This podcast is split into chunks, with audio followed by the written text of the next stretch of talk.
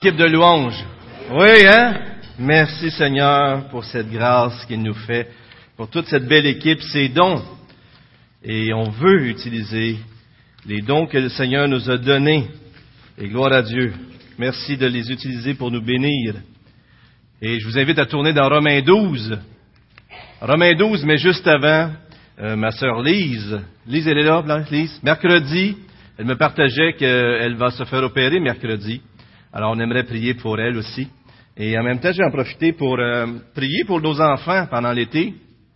Vous savez, il y en a qui sont dans les camps, il y en a qui sont pas dans les camps. Peu importe d'où qu'ils sont, on veut que le Seigneur mette sa main sur eux et sur nous. Prions ensemble. Seigneur, on veut te prier pour notre sœur Lise, pour que tu puisses vraiment diriger pour cette opération.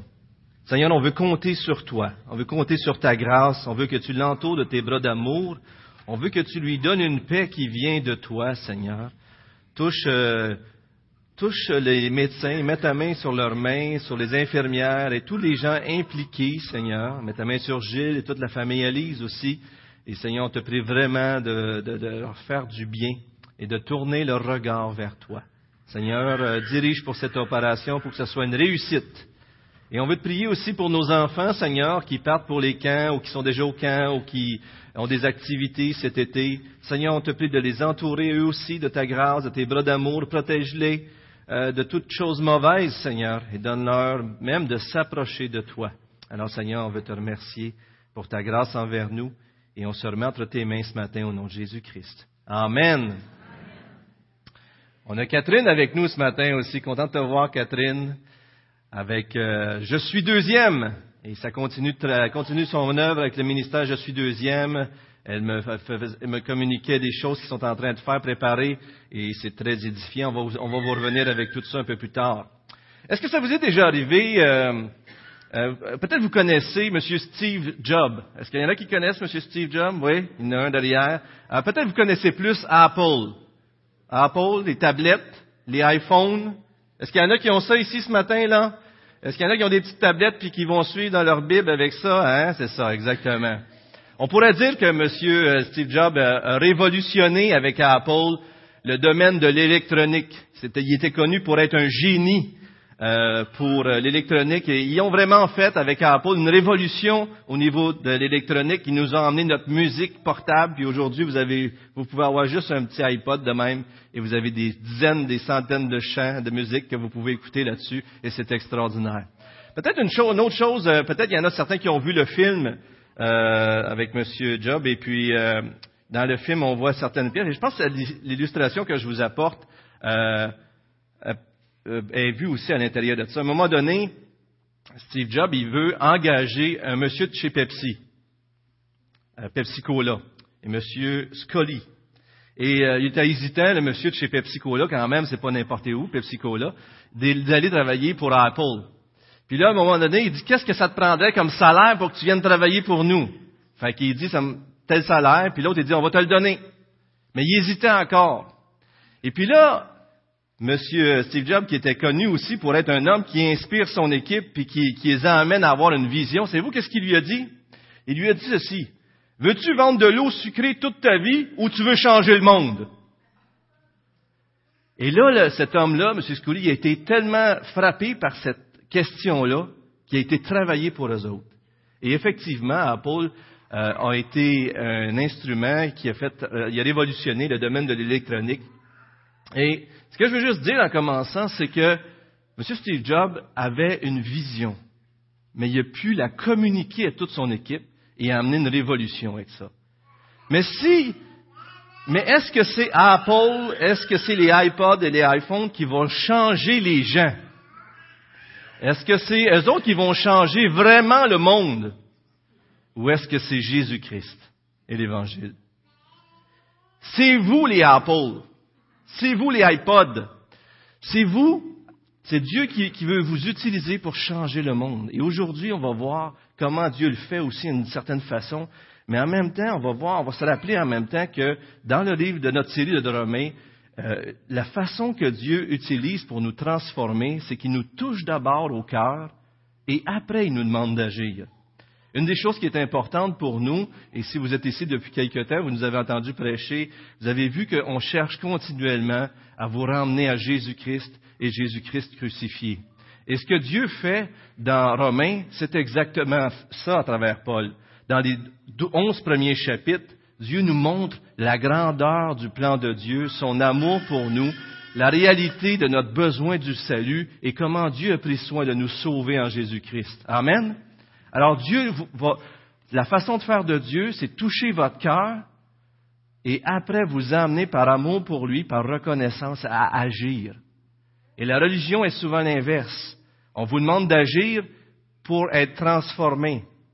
Mais Dieu transforme de l'intérieur vers l'extérieur. Et ça, c'est complètement différent.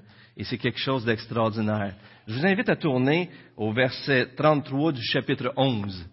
Et regardez comment est-ce que Paul termine les, onze premiers chapitres, et c'est vraiment extraordinaire. Parce qu'après avoir parlé des merveilles de Dieu, après nous avoir dit que nous étions complètement perdus en essayant d'être sauvés par nos propres forces, par la loi ou quoi que ce soit, après nous avoir dit que seul Jésus-Christ est le chemin, après nous avoir dit que nous sommes complètement morts sans lui, mais si on se tourne vers lui, on a la vie éternelle. Et là, il continue, il parle avec Israël, il parle de l'élection, il parle de tout cela. Et il arrive au verset 33, et comme une, après avoir parlé du plan de Dieu, il arrive, puis là, il, il explose. Et il est dans la louange et l'adoration. Et il dit, quelle profondeur ont la richesse, la sagesse et la connaissance de Dieu, que ses jugements sont insondables et ses voies impénétrables. En effet, qui a connu la pensée du Seigneur? Ou qui a été son conseiller? Qui lui a donné le premier pour être payé en retour? C'est de lui, par lui et pour lui que sont toutes choses.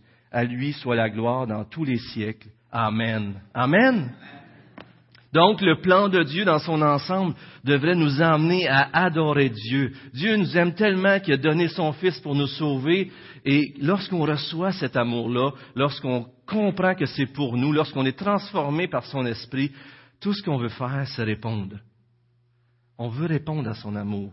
On veut répondre parce qu'on est reconnaissant, pas parce qu'on est forcé, parce qu'il nous a aimés le premier. Et là, on l'aime. Et là, Paul arrive à la fin du chapitre 11 et dit, Waouh! C'est plus grand que toutes nous autres, ce salut-là qu'il nous a donné. C'est tellement grandiose. Puis là, après ça, il dit, je vous exhorte donc, je vous encourage donc, par les compassions de Dieu, à donner vos vies. Jésus a donné sa vie pour vous. Maintenant, je vous exhorte à donner votre vie pour lui. Amen. Et Steve a très bien lancé la semaine passée cette belle série de Romains 12 euh, qui nous emmène dans des affaires très pratiques. Vous savez, on aurait pu amener Romains 12 puis parler de tout ce qu'on a à faire. Puis si on n'aurait pas fait le lien avec ce qui vient juste avant, on aurait été euh, religieux ou à tout le moins, euh, on aurait pu être légaliste, vous amener à faire des choses sans vous donner le motif ou le cœur de le faire. Mais souvenons-nous toujours que derrière les invitations à obéir de Dieu, il y a une motivation de l'œuvre de Jésus-Christ. D'ailleurs, Steve l'a très bien dit. Donc, Dieu nous montre un exposé du salut et de, tout ce qu'il a fait, de, ses compassions en fin de compte. Et il nous dit, laissez-vous euh, laissez-vous transformer, laissez-vous, laissez cette œuvre glorieuse qu'il a fait pour vous vous transformer pour agir envers les autres. En d'autres mots, cet évangile-là, à travers lequel il nous a sauvés, cette bonne nouvelle-là, Jésus qui est mort pour nous, nous rend capable de nous offrir totalement à Dieu. Sans lui, on ne serait même pas capable de le faire. Romains 12 et suivants, on ne serait pas capable de faire ça si Dieu ne nous aura pas aimé le premier, si Dieu ne nous aura pas rendu capable de le faire. Et ça, ça nous rend capable de couper le verset 2 avec le monde qui nous entoure pour être transformé et pour être rendu complet, pour être rendu parfait, pour faire le dessein de Dieu dans notre vie, pour faire sa volonté. Je vous rappelle des idées que Steve a données, qui sont excellentes, et il disait cette idée que dès le début du verset 1, on voit la grâce. Je vous exhorte donc, je vous encourage. Il dit pas je vous commande. Il dit pas je vous commande, tu ne feras point. Il dit pas ça. Il dit, je vous exhorte, je vous encourage. Par les compassions de Dieu, le motif, c'est l'amour de Dieu pour nous. Et, ça, fait de, ça fait que cette grâce-là est répandue dans nos cœurs. On veut répondre à ça. Et, Steve nous disait aussi qu'on devrait voir les exigences de Dieu comme des promesses. qu'on est capable de les accomplir. Comme un père qui dit à son enfant, viens, marche vers moi. On, on, il dit pas, tu es obligé de marcher, fais-le. Mais non, non, un père, il aime son enfant, puis il croit, et il, le rend, il, il lui montre qu'il est capable. Et euh, ce que M. Ray Hollenbach dit aussi dans toutes ces idées-là, euh, c'est que les commandements de Dieu nous ouvrent, ouvrent nos cœurs et nos esprits au potentiel de nos vies. Lorsqu'on ouvre la Bible puis qu'on la voit pas comme un livre de commandements, mais comme un livre de tout ce qu'on peut devenir en Jésus-Christ, ça devient un livre qui nous montre le potentiel que nous sommes. C'est extraordinaire de voir ces choses-là comme ça. Hein? Lorsque vous regardez un commandement, puis ça vous dit de persévérer, Dieu est en train de vous dire, tu es capable de persévérer. Vous êtes capable maintenant d'obéir. Vous êtes capable de dire la vérité. Vous êtes capable d'être fidèle. Vous êtes capable d'aimer votre prochain. Vous êtes capable de pardonner. Dans la Bible, c'est un livre qui est rempli de votre potentiel en Jésus-Christ. Amen. C'est extraordinaire de voir ça comme ça. Hein. Ça change notre vision de voir la Bible. Et euh, je trouvais ça, euh, j'étais vraiment content d'écouter le message de Steve, de voir cette, ce lancement, parce qu'on on débute sur la grâce et on veut continuer sur la grâce. Et euh, si vous regardez d'ailleurs dans la Bible ailleurs, on a vu dans Romains 12, 1, regardez, on va le relire ensemble, mais regardez, il y a un petit donc. Je vous exhorte donc, frères, par les compassions de Dieu, à offrir vos corps comme un sacrifice vivant, saint et agréable à Dieu, ce qui sera de votre part un culte raisonnable, un, service, une louange, une adoration à Dieu raisonnable. Mais Paul le fait aussi ailleurs. Regardez à l'écran, ou si vous voulez tourner, dans Éphésiens 4, 1 et 2, et on va vous regarder aussi dans Colossiens 3, mais je crois que vous l'avez à l'écran. Alors, regardez bien. Même chose dans Éphésiens, Paul fait un survol de tout ce que nous avons en Jésus-Christ, mais d'une autre façon, vous en souvenez, dans le début d'Éphésiens, il arrive au chapitre 4, Je vous exhorte donc, moi, le prisonnier dans le Seigneur, à marcher d'une manière digne de votre vocation. Peut-être certains d'entre vous avez appel qui vous a été adressé en toute humilité, avec douceur et patience. Voyez-vous, encore une fois, dans Éphésiens, il partage une vision de l'œuvre de Dieu pour nous, et après ça, il dit, marchez d'une manière digne. Vous avez peut-être déjà dit ça à un de vos enfants. Nous autres, euh, les rodiers ou nous autres, les gars de bois, on n'agit pas comme ça. Pas vrai? On n'est pas des menteurs, on est comme ça, nous autres. Ça développe un sentiment de famille, là. Mais une des choses qui devrait être très fort chez nous, les chrétiens, on est des enfants de Dieu. On n'est pas des, grenouilles, des grenouilles, on est des princes puis des princesses. Agissons comme tels. On a reçu le baiser du Saint-Esprit, puis on a été transformés de grenouilles en princes et princesses. Amen. Est-ce que vous voyez comme des princes et des princesses? Mais des fois, on est des princes et princesses, puis on fait rabbit, puis on saute dans le chose. Mais l'idée, c'est qu'on est déjà des princes et des princesses. En Jésus-Christ, on est sauvés, on est transformés. C'est ça la justification. Mais des fois, on saute dans la mort pareil. Mais c'est pas parce qu'on saute dans la mort puis qu'on a des nénuphars à la tête qu'on n'est pas des princes et des princesses. Pas vrai? Quand Dieu nous sauve, on passe de grenouille à prince et princesse. Et si vous êtes des princes et des princesses, agissez comme tels. Dites pas des mensonges. Dites la vérité, soyez fidèles, persévérants. Regardez Colossiens 3.1. Regardez, euh, dans Romains 12, il parle des compassions de l'œuvre de Dieu. Dans Éphésiens 4, il parle euh, de marcher d'une manière digne. Alors, il, il, nous réfère à notre identité de chrétien. Et dans Colossiens 3, il parle du futur. Si donc, voyez-vous, il y a un donc, dans les trois, il y a un donc. Si donc vous êtes ressuscité avec le Christ, Cherchez les choses d'en haut, où le Christ est assis à la droite de Dieu. Pensez à ce qui est en haut et non à ce qui est sur la terre. Si donc, encore une fois, Paul nous montre l'œuvre de Dieu dans, notre vie, puis ensuite nous appelle à agir. Est-ce qu'on fait ça avec les gens qui nous entourent? Est-ce qu'on les emmène à être transformés, touchés par l'amour de Dieu, avant de les amener à obéir? C'est une très très bonne leçon, pas vrai?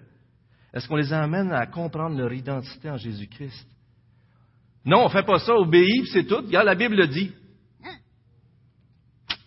Il va finir par le faire si vous le forcez. Mais est-ce que son cœur va être transformé? Notre cœur a besoin d'être premièrement touché. On a besoin de toucher le cœur pour amener les gens après ça à changer. Puis si, vous si Dieu change l'intérieur, après ça l'extérieur, ça va bien aller. Regardez un autre passage qui est extraordinaire.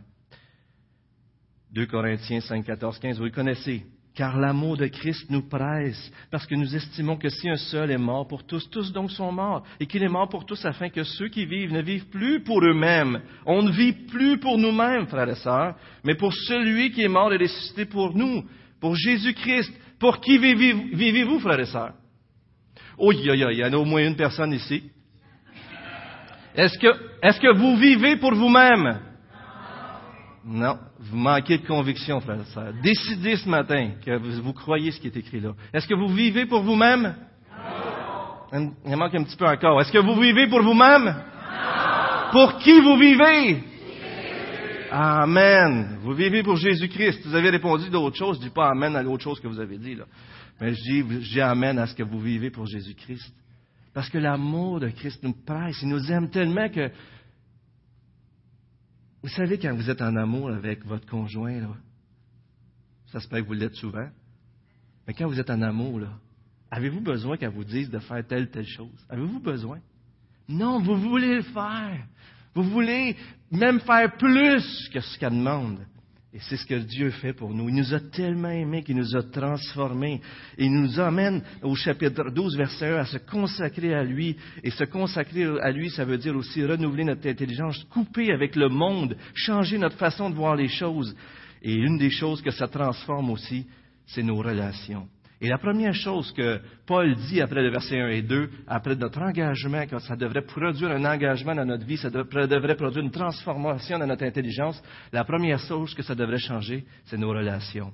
Et aujourd'hui, on va regarder les versets 3 à 8 ensemble. Lisons, si vous voulez bien, les versets 1 à 8, c'est la parole de Dieu, frères et sœurs. Je vous encourage donc, frères et sœurs, par les compassions de Dieu, à offrir vos corps comme un sacrifice vivant, saint, agréable à Dieu. Ce sera de votre part un culte raisonnable. Ne vous conformez pas au monde actuel, mais soyez transformés par le renouvellement de l'intelligence afin de discerner quelle est la volonté de Dieu, ce qui est bon, agréable et parfait. Et le passage d'aujourd'hui, par la grâce qui m'a été donnée, je dis à chacun de vous de ne pas avoir une trop haute opinion de lui-même, mais de garder des sentiments modestes, chacun selon la mesure de foi que Dieu lui a donnée. En effet, de même que nous avons plusieurs membres dans un seul corps et que tous les membres n'ont pas la même fonction, de même, nous qui sommes plusieurs, nous formons un seul corps en Christ. Et nous sommes tous membres les uns des autres, chacun pour sa part. Nous avons des dons différents selon la grâce qui nous a été accordée. Si quelqu'un a le don de prophétie, qu'il l'exerce en accord avec la foi. Si un autre est appelé à servir, qu'il se consacre à son service. Que celui qui enseigne se donne à son enseignement. Et celui qui a le don d'encourager à l'encouragement. Que celui qui donne le fasse avec générosité. Que celui qui préside avec zèle. Et que celui qui exerce la bienveillance le fasse avec joie. C'est la parole de Dieu, frère et sœurs. Qui d'entre nous n'avons pas déjà écouté une émission dont les, ils montrent les, les, dons des gens? Ils chantent, ils font de l'acrobatie, de la magie ou toutes sortes de choses. Puis des fois, vous les regardez faire, vous dites, Wow!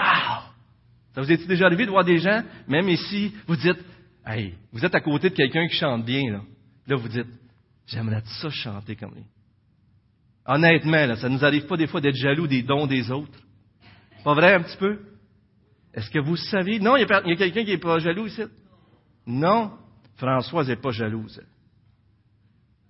C'est bon ça.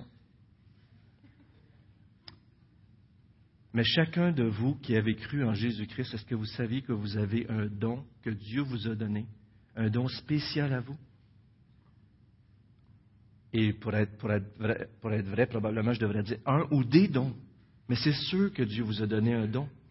Et c'est ce qu'on va regarder ce matin. Vous avez reçu quelque chose de spécial, un don que si vous l'utilisez, non seulement vous allez vous épanouir, mais vous allez bénir toute l'Église. Et on en a besoin. Et ça va devenir un ministère passionnant pour vous. Laissez-moi vous donner une simple définition d'un don spirituel. C'est quoi que M. Charles Swindoll a donné? Un don spirituel est une habileté divine qui rend capable chaque croyant. Un don spirituel est une habileté divine qui rend capable chaque croyant de remplir une fonction dans le corps de Christ, l'Église, avec facilité et efficacité. Un don spirituel est une habileté divine qui rend capable chaque croyant de remplir une fonction dans le corps de Christ, l'Église bien sûr, avec facilité et efficacité. Je pense que c'est M. Tim Keller, je vous l'ai déjà dit, il dit que les habiletés qu'on a à notre naissance sont là pour enrichir la création. Les habiletés qu'on a à notre naissance sont, là pour enrichir la création. Et les, les dons spirituels qu'on reçoit lors de notre conversion sont là pour enrichir la nouvelle création, l'Église. Amen.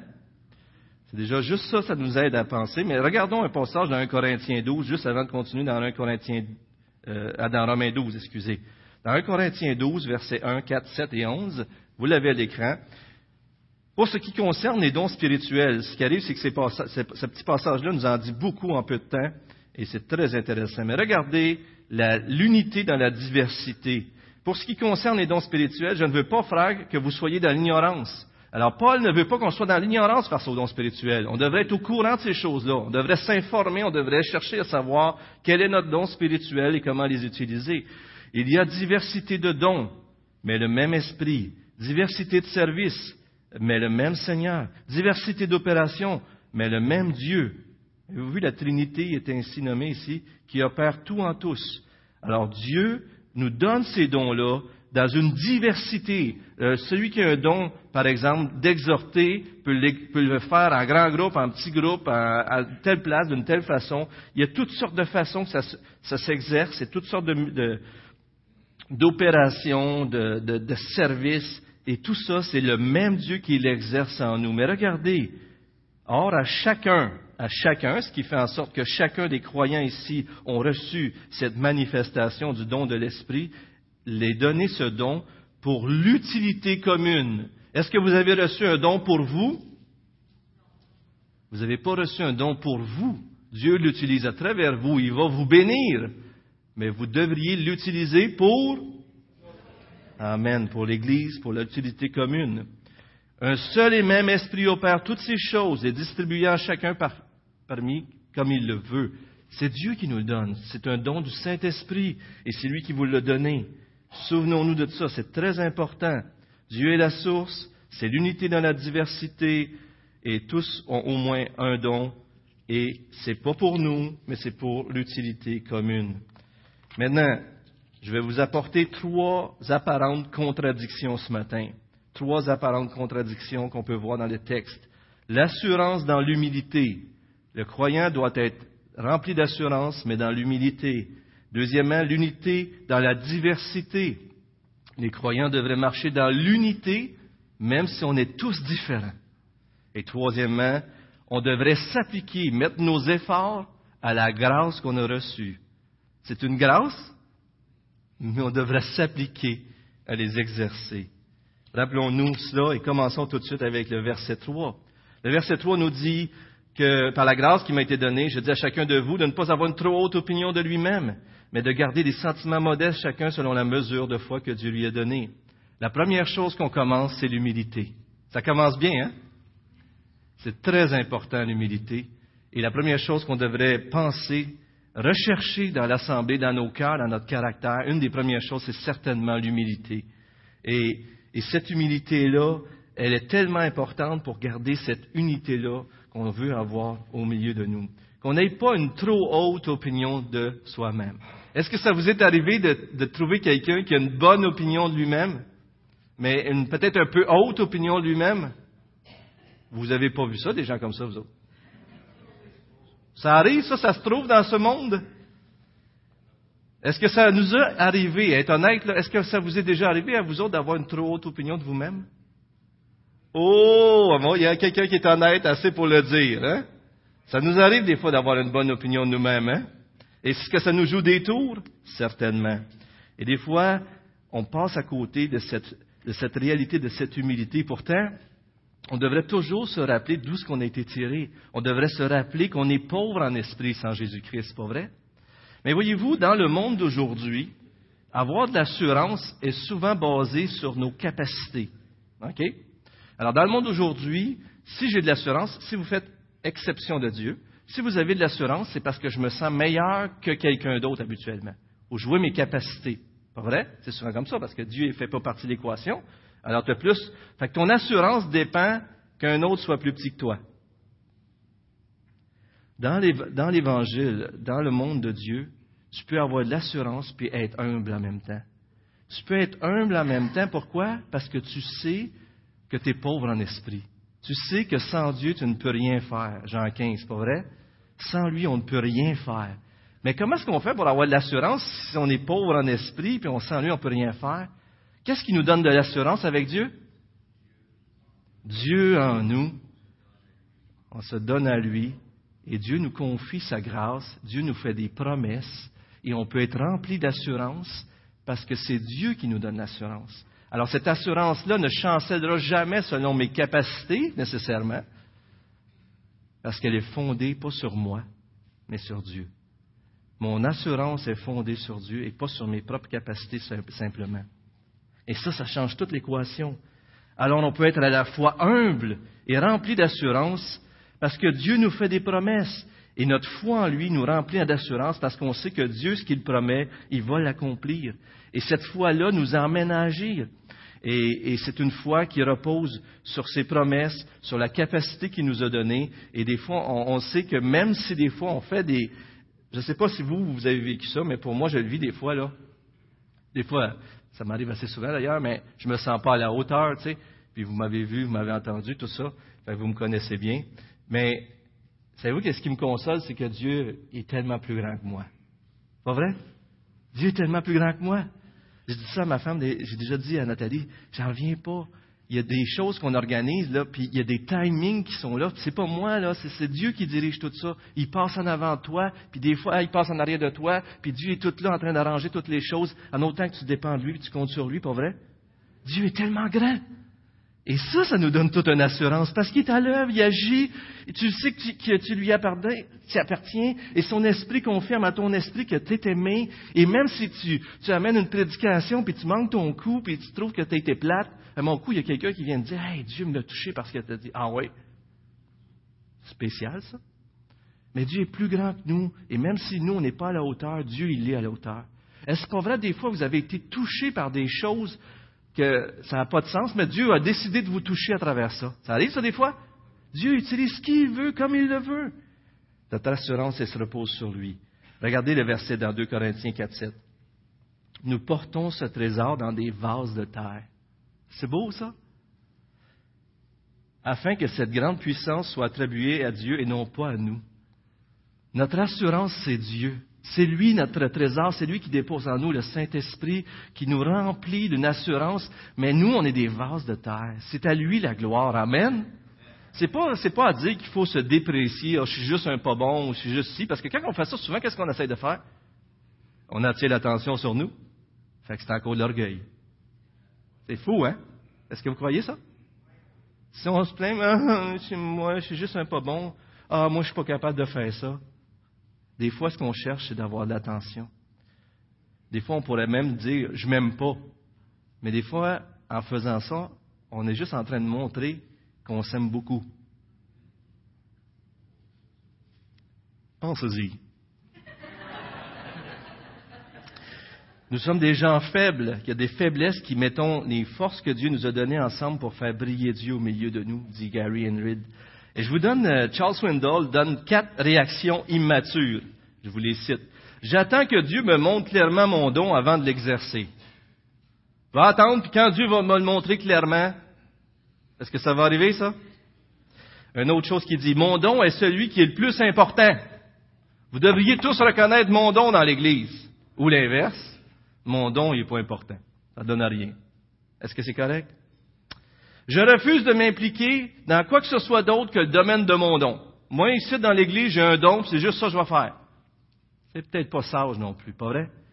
Tous les dons qui sont là, c'est des choses que tous les chrétiens devraient faire à petite échelle, mais il y en a qui, sont, qui ont, reçoivent un don spécial pour être des leaders, des modèles, pour nous emmener un peu plus loin dans, notre, dans toutes ces qualités-là. Une autre chose, la quatrième, je quitte à cause d'un conflit avec quelqu'un qui ne reconnaît pas mon don. Je m'en vais d'abord. Est-ce que c'est ça le christianisme, frère et soeur? Non. Christianisme, c'est l'unité dans la diversité. Et s'il y a des conflits, souvenons-nous de l'humilité. est à la fondement. L'humilité. Trois conseils pratiques. Il dit, un, votre don est un don, un privilège. Euh, excusez, vos dons, votre don ou vos dons sont des privilèges, sont un privilège. Donc, acceptez-le, mais n'en faites pas l'étalage. Reconnaissez vos capacités, mais comprenez en même temps vos limites. On a besoin les uns des autres. Deuxièmement, je passe rapidement parce que on a bien sûr des choses à voir. Votre don est aussi une responsabilité. Non seulement c'est un privilège, mais c'est une responsabilité. Alors utilisez-le, mais n'en abusez pas. Faites-le avec amour. Vous savez, si vous voulez étudier les dons, c'est très facile. Romains 12, 1 Corinthiens 12, Éphésiens 4, 1 Pierre 4. 2, 12, 2, 4. OK? Romains 12, 1 Corinthiens 12, Éphésiens 4, 1 Pierre 4. Mais dans 1 Corinthiens 12, 12 à, 12 à 14, c'est un ensemble. Puis tout se tient ensemble, 12 à 14. Puis au milieu, 1, Corinthiens 13, vous vous souvenez, c'est le chapitre de l'amour. Sans l'amour, ça ne vaut rien. Parce que si on ne fait pas avec amour, bien, on va vouloir abuser ou manipuler les gens plutôt que les édifier pour le bien commun. Troisième chose, pratique, regardez vos motivations dans vos dons. Pourquoi vous faites les choses? Et c'est très important.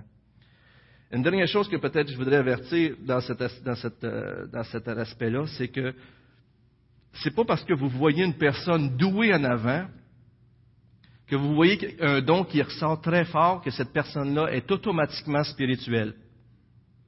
OK? La spiritualité n'est pas nécessairement rattachée au don. Être rempli de l'esprit, marcher selon l'esprit, c'est d'avoir le fruit de l'esprit. OK? Galates 5.20, 2, 5.22, 5.20, 5.22, 5.22. Et puis, mais le fruit de l'esprit, c'est l'amour, la patience, la joie, la paix, etc. Mais le don, vous avez remarqué dans les Écritures, comme le roi Saul, il s'en va pour faire mourir le roi David. Il s'en va pour faire mourir le roi David. Dieu l'arrête comment, une fois? Il le fait prophétiser. Souvenez-vous dans l'Ancien Testament, ceux qui ont lu ça? Il s'en va pour tuer le roi David, puis Dieu lui donne un don de prophétie. Dans le Nouveau Testament, vous avez Caïn qui veut faire mourir Jésus. Et à un moment donné, il prophétise qu'il c'était mieux qu'un seul meure que plutôt que tout le peuple. Et dans les Écritures, c'est écrit, il ne parlait pas de lui-même, mais... Et vous allez voir des fois, il y a des gens que Dieu peut utiliser d'une façon extraordinaire, mais ça ne veut pas toujours dire que, leur vie spirituelle est bonne. Ça, veut, ça peut, peut, vouloir le dire, mais il faut juste faire attention de ne pas juste dire quelqu'un est super doué, puis automatiquement, c'est un super spirituel automatiquement. Le plus fort, c'est d'avoir les deux en même temps, bien sûr. Mais un n'équivaut pas toujours à l'autre. Frère et sœurs, est-ce que vous voulez servir avec votre don? Une deuxième chose, donc l'assurance dans l'humilité, on peut l'avoir en Jésus-Christ et dans nos dons, c'est essentiel. Mais les versets 4 à 5, on va regarder l'unité dans la diversité. Dans les versets 4 à 5, on voit l'image du corps. Et j'étais surpris parce que j'écoutais un monsieur qui, euh, prêchait sur le, passage puis qui disait que euh, le seul qui utilise l'image du corps dans le Nouveau Testament, c'est Paul. Et il disait que c'était probablement à cause de sa façon qu'il a rencontré Jésus-Christ. Vous souvenez-vous que Paul s'en allait pour persécuter dans Actes les chrétiens. Et qu'est-ce que Jésus lui a dit? Saul, Saul, pourquoi me persécutes-tu? Et donc, sa conversion, il était en train de persécuter des croyants et il touchait au corps de Christ. Et sa conversion fait en sorte probablement que ça allait affecter sa vision du corps. Mais le corps, c'est quoi? Le corps, c'est de multiples membres, mais qui forment une unité, pas vrai? Et quel bel exemple! Si, on verrait un corps juste d'un œil, est-ce que ça serait beau? Ça serait même peut-être monstrueux. Imaginez mon nez, ça serait juste mon corps. Ça ferait peur, hein? C'est pour ça qu'on a besoin d'être tous différents. Et Dieu fait tellement pas les choses comme nous. Nous, on dirait, transforme de l'eau en quelque chose de solide. Et on va faire de la glace, on va faire une chose de glaçon avec 12 cubes dedans ou je sais pas combien, mais il faut tout qu'il soit pareil. Puis ce qu'on aime faire, nous autres, c'est toute la glace pareille, souvent, c'est pas vrai? Dieu fait neiger, lui. Vous l'avez déjà entendu que la neige, il n'y a aucun flocon, il semble, qui est exactement pareil. Les milliards et milliards de flocons qui ont tombé depuis le début des temps, il semble qu'il n'y en a jamais un qui a été pareil. Je n'ai pas fait le test. Mais il semble que c'est une réalité. Mais puis, si vous regardez ces flocons-là, ce n'est pas extraordinaire de les voir. Dieu, lui, ce qu'il fait pour nous, nous rendre un, c'est qu'il nous crée tout diversifiés. Et ça, c'est tellement extraordinaire. Bien sûr, on est tous faits à l'image de Dieu, on a tous quelque chose qui se ressemble, mais en même temps, il développe l'individualité dans l'unité. Et ça, c'est tellement extraordinaire. Le, le, en Christ, on peut trouver pleinement notre individualité. En Christ, on peut être pleinement nous-mêmes. C'est tellement beau, puis en même temps, on peut être un. Et c'est ça qui est grandiose avec notre grand Dieu. Et, euh, si vous regardez le texte, encore continuons, et euh, verset, on était rendu, je m'excuse, verset 4 et 5. Alors, en effet, même que nous avons plusieurs membres dans un seul corps et tous les membres n'ont pas la même fonction, de même, nous qui sommes plusieurs, nous formons un seul corps en Christ. Nous sommes tous membres les uns des autres, chacun pour sa part. Alors, ici encore, on revient à cette idée. Vous savez, il y a une, il y a une mode un peu aujourd'hui où ce qu'on croit qu'on n'a pas besoin de l'Église. Si j'ai ma Bible, si je suis chez nous, puis j'adore mon Dieu, je suis correct. Si on, croit cette chose-là, on fait exception d'énormément de textes dans le Nouveau Testament, on fait exception de l'Église et on ne comprend pas vraiment la doctrine, la vérité biblique. Parce que pour Dieu, faire partie du corps, ça va de soi. Un chrétien en dehors de l'Église, ça ne marche pas. Comprenez-vous ça? C'est très important. Pour moi, euh, des fois, je vous avoue que c'est quelque chose qui m'agace un peu, moi, parce que je me dis, comment ça se fait? C'est tellement clair dans les Écritures. Puis on arrive à penser qu'on peut sortir de l'Église puis vivre sans l'Église comme si rien n'était si on est des chrétiens. Mais voyons donc, à. Je comprends que des fois qu'on vit des saisons, on peut vivre des choses difficiles. Mais ultimement, la place d'un chrétien, c'est où? Dans le corps de Christ. Est-ce que vous croyez que votre place est ici? J'aimerais ça que vous me, vous me convainquiez ce matin. Est-ce que vous croyez que votre place, c'est dans l'Église? Oui! c'est bon ça. S'il y en avait qui dormaient, on en a réveillé quelques-uns. C'est excellent. Il fait chaud un peu aussi, euh, c'est pour ça. C'est excellent. La place d'un chrétien, c'est dans une église. Frères et sœurs, on a besoin des uns pour prendre soin des autres. Est-ce qu'il y a quelqu'un qui s'est fait mal cette semaine? Est-ce quelqu'un qui s'est fait mal à quelque part? Oui. Un doigt? C'est où vous êtes fait mal? Jean-François? Ah, vas-y. Ah, il s'est juste planté un clou dans le pied. Jean-François est dans la construction, il y a des gars à clous, puis il a dit euh, Je veux être attaché solide au plancher. Mais ça fait mal, hein? Qu'est-ce que le reste de ton corps, as-tu continué comme si rien n'était quand tu t'es fait mal ou tu t'es appliqué à checker euh, ton clou un peu? Tu t'es concentré sur le, pied qui faisait mal, hein? Souvent, les, dons, lorsqu'ils sont à l'œuvre, on s'en rend pas compte. On les prend pour des acquis. Pareil comme nos dents dans notre bouche. Mais quand on se met à avoir mal aux dents, tout part de travail, puis on pense juste à ça. Pas vrai? Quand Jean-François, il s'est cloué un clou, il a tout arrêté. Il a dit, non, attends mon pied, là, je vais continuer, t'es pas important, toi. Puis je vais continuer, là, on va bâtir la bâtisse, puis je reviendrai à toi plus tard. Tu sais? Je sais qu'il y en a qui font ça des fois, mais c'est peut-être pas sage. On est-tu d'accord? Mais lui, il s'est arrêté, il a pris soin de son pied, puis il fallait qu'il en prenne soin, pas vrai? Même si c'est un petit doigt, un petit orteil, est-ce que c'est pas vrai qu'on va s'arrêter? On a besoin les uns des autres. Et Paul nous dit ici qu'on est un corps. On a besoin d'agir les uns pour les autres, prendre soin les uns des autres. Personne n'est complet. Je suis pas complet sans vous et on a besoin des dons de tous, tous et chacun pour se compléter. Si vous n'utilisez pas votre don dans l'Église de Jésus-Christ, vous nous privez d'une grâce que Dieu veut nous donner. Est-ce que vous croyez ça? J'ai besoin de votre don. Vous ne pouvez pas juste dire, oh, je vais laisser ça à quelqu'un d'autre ou je ne le ferai pas, tu sais, ça va se faire pareil. Non, si Dieu vous a placé dans l'église de Saint-Hyacinthe, c'est parce qu'il veut vous utiliser. Est-ce que vous croyez ça? Vous êtes unique. Vous êtes doué. Et vous savez, ce qui fait la différence des fois, c'est pas, oui, ça peut être le don d'une certaine façon, mais en même temps, ça peut être même pas le don. Je travaillais chez Cora de la Flamme, puis il y avait un service de, serrurerie. Puis moi, ben, j'avais pas un gros poste là, fait que je me suis mis à m'en occuper. Puis là, le gars de il vient. Fait que j'ai dit, veux-tu me montrer à faire des serrures euh, de changer les combinaisons, puis euh, faire des clés maîtresses, puis toutes ces choses. Là, j'ai appris ça, puis j'ai appris ça. Puis là, ce, service-là a grandi d'une certaine façon. Puis à, la fin, à un moment donné, j'avais ma carte de serrurier. Je ne l'ai pas malheureusement, là, parce qu'il a dû renouveler quelque chose. Là. Mais ce que je veux juste dire, c'est que si vous vous appliquez à votre don, là, le don, là, ça va être extraordinaire ce que vous allez apporter à l'Église. Pas vrai? Mais c'est sûr que si vous faites votre don, vous dites, ah, c'est juste ça que Dieu me confie. Moi, j'aimerais bien mieux être comme ça, ou j'aimerais mieux être comme ça. C'est-tu comme ça qu'il faut agir? Certainement pas, hein? On doit regarder notre don comme un cadeau de Dieu.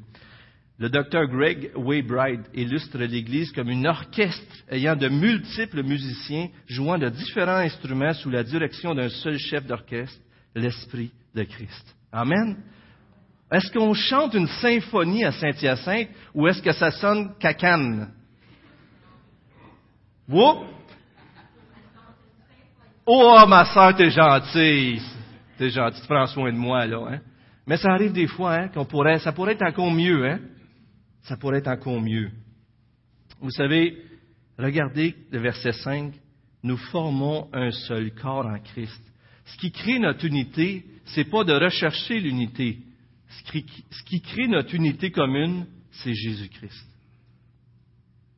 Qui crée notre unité, c'est quand lui, on fixe sur lui, et c'est lui qui nous tient unis. Et c'est lui qui nous tient unis même à travers nos dons, même si on est très différents. Puis si c'est Dieu qui nous a donné le don, est-ce qu'il y en a des mauvais? Est-ce qu'il y en a des moins d'importance? Si c'est Dieu qui nous a donné le don? Si Dieu vous a donné un don, vous allez vous faire, ah, laisse faire, Seigneur. Donne-le à quelqu'un d'autre. Ça se fait-tu, ça? Ça se fait pas. Si Dieu vous a donné un don, c'est parce qu'il veut que vous utilisez. J'ai bien aimé euh, quand, Gilles disait, quand Gilles disait dans le couple, si ton conjoint perd, tu perds. vous savez, j'aime vraiment appliquer ça à l'Église. Si un frère ou une sœur en Jésus-Christ perd dans l'Église, je perds aussi. Ma fille s'en va pour le camp, je m'excuse. Si un d'entre vous perd, je perds. Est-ce que vous croyez ça? Et ça change toute notre façon de voir. On chicane avec quelqu'un là, dans l'Église. Là. Et s'il perd, je perds. Je vais, parce que si on chicane avec quelqu'un, je vais y régler son cas. Là, il va perdre, mais moi, je vais perdre aussi. Mais si je me chicane avec quelqu'un, puis je me dis comment je vais faire pour qu'on se parle, puis qu'on règle ça pour la gloire de Dieu, s'il gagne, je gagne. Croyez-vous ça? Et j'aime tellement ça. Vous connaissez la formation en V? Est-ce que ça vous dit de quoi, ça, la formation en V? C'est quoi? Les oiseaux qui émigrent et la formation en V, je pense qu'on a une image, mais en tout cas, c'est pas bien compliqué. Elle est là. Vous savez pourquoi les oiseaux font ça d'instinct? Pourquoi ils font ça? Exactement. La résistance du vent est énormément amoindrie parce qu'ils se placent tous d'une certaine façon et leur efficacité pour le vol à long terme est d'augmenter, au moins doubler.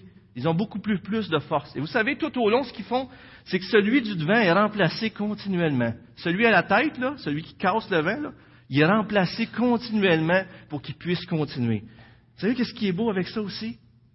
S'il y en a un qui s'égare, un des oiseaux qui s'égare, savez-vous qu'est-ce qui se passe souvent? Deux autres parts pour faire une mini-formation en V pour le ramener. C'est la nature, les amis. C'est la nature qui nous montre comment la force de l'unité, mais pourtant, regardez comment ça devient puissant lorsqu'on travaille ensemble, si on met tous nos efforts ensemble, on va faire des choses extraordinaires. Aujourd'hui, il y a des les vols militaires qui volent en V, il y a des sportifs, je, pense qu'ils font ça aussi. Alors, c'est vraiment les Mighty Ducks, c'est ça? C'est ça que tu pensais, Jonathan, hein? tu l'es. Mais les efforts, vous savez, si vous n'utilisez pas vos dons, je veux juste vous rendre conscient de quelque chose. Il y a des fois, il y a des gens ici qui sont à l'œuvre d'une façon extraordinaire. Certains disent qu'il y a 20% de l'Église qui fait, œuvrer 80% de l'Église. Je vais être honnête avec vous ce matin. Je pense qu'à Saint-Hyacinthe, on a plus que ça. Avec Sam, avec toutes les choses qu'on fait, beaucoup de gens sont impliqués. Et gloire à Dieu pour ça. Mais des fois, il y a beaucoup de poids qui repose sur la même personne. Mais si vous prendriez juste une petite part la personne, ça serait moins lourd pour elle. Des fois, j'entends des responsables de ministère où j'ai entendu, bon, ils appellent, puis il n'y a personne qui veut, les, les aider dans le soutenir la pouponnière, l'école du dimanche, ou peu importe. On a besoin frères et sœurs, de chacun d'entre vous. On a besoin que vous participiez, vous preniez une part à l'œuvre de Dieu. Parce que sinon, le vent, la résistance, ça va nous écraser. Et il y a des gens qui vont venir brûler. Et on doit prendre chacun notre part pour y arriver, pour être plus efficace aussi. Ces oiseaux-là savent par instinct qu'ils sont plus forts ensemble que nous. Est-ce que nous, on le sait? Troisième chose, on a, on a vu qu'on peut avoir l'assurance dans l'humilité, dans les dons. On peut avoir l'unité dans la diversité. Et pour terminer, on doit s'appliquer à la grâce que Dieu nous a accordée. Et ça paraît drôle parce que c'est comme si on dit, c'est une grâce, mais en même temps, on doit s'y appliquer. Mais dans le texte, dans certains d'entre vous, vous avez comme version se consacrer à. Regardez les versets 6 à 8. Nous avons des dons différents selon la grâce qui nous a été accordée. Si quelqu'un a le don de prophétie, qu'il exerce en accord avec la foi. Si un autre est appelé au service, qu'il se consacre à son service. Que celui qui enseigne se donne à son enseignement. Que celui qui a le don d'encouragement à l'encouragement. Que celui qui le donne qui, donne le fasse avec générosité et qui, celui qui préside avec zèle et que celui qui exerce la bienveillance le fasse avec joie. C'est comme si Paul disait, votre don, faites-le, appliquez-vous à ça. Et c'est sûr qu'on pourrait regarder aujourd'hui, faire un survol, mais c'est comme si, on va le faire rapidement, mais c'est juste, l'idée ici, c'est, c'est comme si notre don, Dieu veut que notre don s'exprime pour le bien de l'Église à travers nous. Et vous savez que les dons qui sont nommés là, c'est pas exhaustif, il y en a plus que ça, c'est comme un résumé. Mais c'est comme si Paul dit, trouvez vos dons, développez-les et servez avec la force de Dieu pour la gloire de Dieu. Il parle de la prophétie, qui parle d'un don euh, d'annoncer la parole de Dieu, inspiré de Dieu pour le présent et pour l'avenir, qui depuis qu'on a la parole de Dieu, il est plus, euh, il est plus utile de la même façon, bien sûr, mais on pourrait parler des gens au milieu de nous qui sont capables de nous encourager, de nous exhorter, de nous inspirer par la parole de Dieu. Mais si vous regardez 1 Corinthiens 14, 3 et 4, vous allez avoir une belle définition aussi. Donc, l'habilité de reprendre, d'encourager, d'avertir, d'édifier, le peuple de Dieu par sa parole. Servir un, ministère que peut-être personne ne voudrait avoir, mais des plus importants. Sans les gens qui servent dans notre Église, tout partira de travers. Imaginez qu'on passe quelques semaines sans avoir l'équipe d'entretien ménager qui font leur travail. Imaginez les toilettes. Imaginez les poubelles.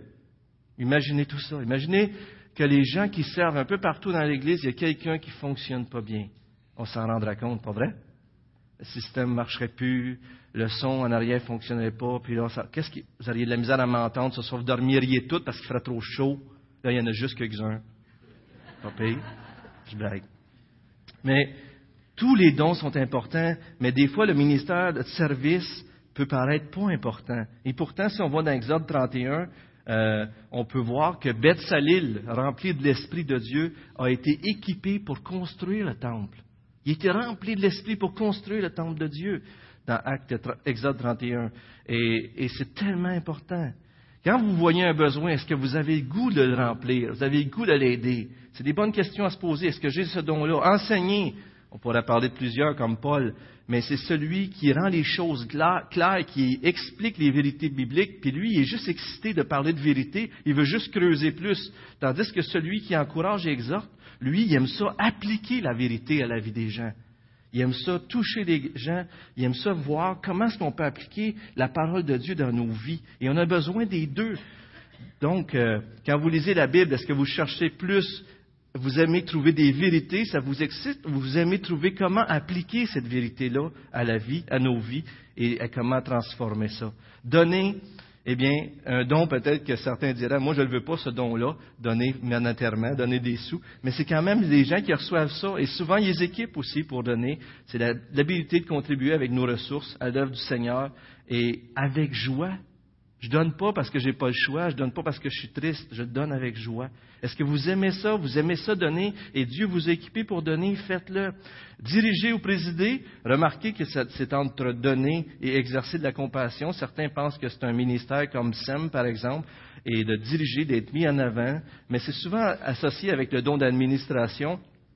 Et le don d'administration, ou en tout cas, on peut le voir en équipe, c'est un terme nautique qui parle de, diriger un navire, diriger un ministère ou un service à travers les eaux huleuses et les vents violents et les rochers à bon port, donc être un capitaine de bateau en quelque sorte. Et si, admettons, je vous poserais la question, si vous arrivez dans un milieu où il y a du chaos, est-ce que ça vous mélange tout ou est-ce que vous mettez de l'ordre partout là-dedans? Et euh, avoir la compassion et la miséricorde, bien sûr, un ministère tellement important dans l'Église. Est-ce que vous voyez le besoin des gens avant même qu'ils vous en parlent? Est-ce que vous savez quoi dire? Est-ce que vous savez quoi faire pour les toucher? Est-ce que vous portez les bons gestes? Pas comme les amis de Job, là, Ou est-ce que vous êtes, êtes-vous un baume? Ou est-ce que quand vous allez aider les gens, vous les maganez plus que vous les aidez des fois? Ça, c'est moins bon, tu sais. Mais ça peut arriver, ça. Mais dans toutes ces choses, il y a plus de dons que ça. Ça, c'est juste une petite liste ici. Mais recherchez votre don. Prenez-le, trouvez-le. Oui, vous pouvez lire là-dessus. Oui, vous pouvez remplir des questionnaires. Mais la meilleure façon de trouver votre don, c'est de servir. Faites-le.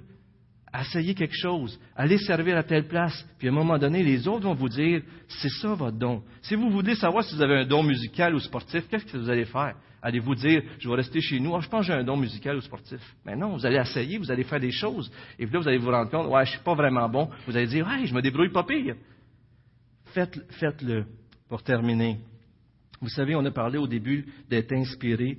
Et dans l'Ancien Testament, il y avait un roi qui a inspiré ses 30 héros. Est-ce que vous savez de qui je parle? Le roi David. Et le roi David, vous arrivez dans 2 Samuel 23 et vous avez une liste de héros qui ont fait des choses tellement extraordinaires. Et je crois que Jésus-Christ a sa liste de héros à cette hyacinthe. Vous êtes ces héros. Et vous a tous doué quelque chose. Mais à un moment donné, David, il a eu soif. Puis il a dit, qui va me faire boire de l'eau qui est à Bethléem? Et alors, il y a trois vaillants hommes qui ont forcé le camp des Philistins, le camp ennemi. Ils ont puisé de l'eau de la citerne, qu'ils l'ont rapporté à David, et il l'apporta et il l'a donné à David. Mais David n'a pas voulu le boire parce qu'il a dit, hey, ces gens-là, ils ont été au prix de leur vie, puis il l'a déversé devant l'Éternel. Les gens étaient tellement en amour et ils croyaient tellement dans le roi David qui étaient prêts à sacrifier leur vie avec joie pour lui. Est-ce qu'en tant que chrétien, on devrait avoir quelque chose de moins fort que ça pour Jésus-Christ? Vous savez, des fois dans l'Église, on peut être des consommateurs. Et être consommateur, c'est pas être des serviteurs. On est-tu d'accord? Et je pense que ça, c'est un grand enjeu qu'on tombe à être des consommateurs dans une Église plutôt d'être des serviteurs. Mais j'aimerais ça à Saint-Hyacinthe qu'on ait une culture de service de plus en plus, qu'on ne soit pas des spectateurs, mais qu'on soit mobilisés par l'amour de Dieu à agir pour le bien des autres. Comme Dieu nous a aimés, on veut aussi aimer. Regardez deux derniers passages, Matthieu 20, 28, qui dit, C'est ainsi que le Fils de l'homme est venu, non pour être servi, mais pour servir et donner sa vie à rançon. Je vous pose une question difficile ce matin. Est-ce que vous êtes un consommateur ou est-ce que vous êtes un serviteur? Si vous servez déjà, je ne vous demande pas nécessairement d'en faire plus. Gloire à Dieu. Continuez. Servez. Vous êtes des bénédictions pour l'Église. Mais si vous êtes là et vous attendez, n'attendez plus. Pourquoi ne pas choisir de vous joindre à l'équipe ce matin, d'utiliser votre, votre, don pour sa gloire? Philippiens 2, 4 à 8 nous dit ceci. Que chacun de vous, au lieu de considérer ses propres intérêts, considère aussi ceux des autres. Ayez en vous les sentiments qui est en Jésus-Christ existant en forme de Dieu, il n'a point regardé son égalité avec Dieu comme une proie arrachée, mais il s'est dépouillé lui-même en prenant une forme de serviteur et en devenant semblable aux hommes, et il apparut comme un vrai homme. Il s'est humilié lui-même, se rendant obéissant jusqu'à la mort, même jusqu'à la mort de la croix. Seigneur, je veux te prier pour notre Église. Je veux te demander ta grâce pour qu'on puisse regarder à la croix et que ça puisse nous inspirer, nous aussi, à donner nos vies pour toi. Donner nos vies pour nos frères et sœurs parce qu'on sait que lorsqu'on sert ton peuple, c'est toi qu'on sert, Seigneur, à travers eux, comme Paul l'a réalisé. Seigneur, fais de nous des serviteurs. Fais qu'on réalise quels sont nos dons et fais qu'ensemble on puisse prendre chacun la part qui nous revient, la part que tu nous as confiée. Fais que les compassions de Dieu nous poussent à donner nos vies et à nous consacrer à ton service, Seigneur, à travers l'Église. Au nom de Jésus-Christ. Amen.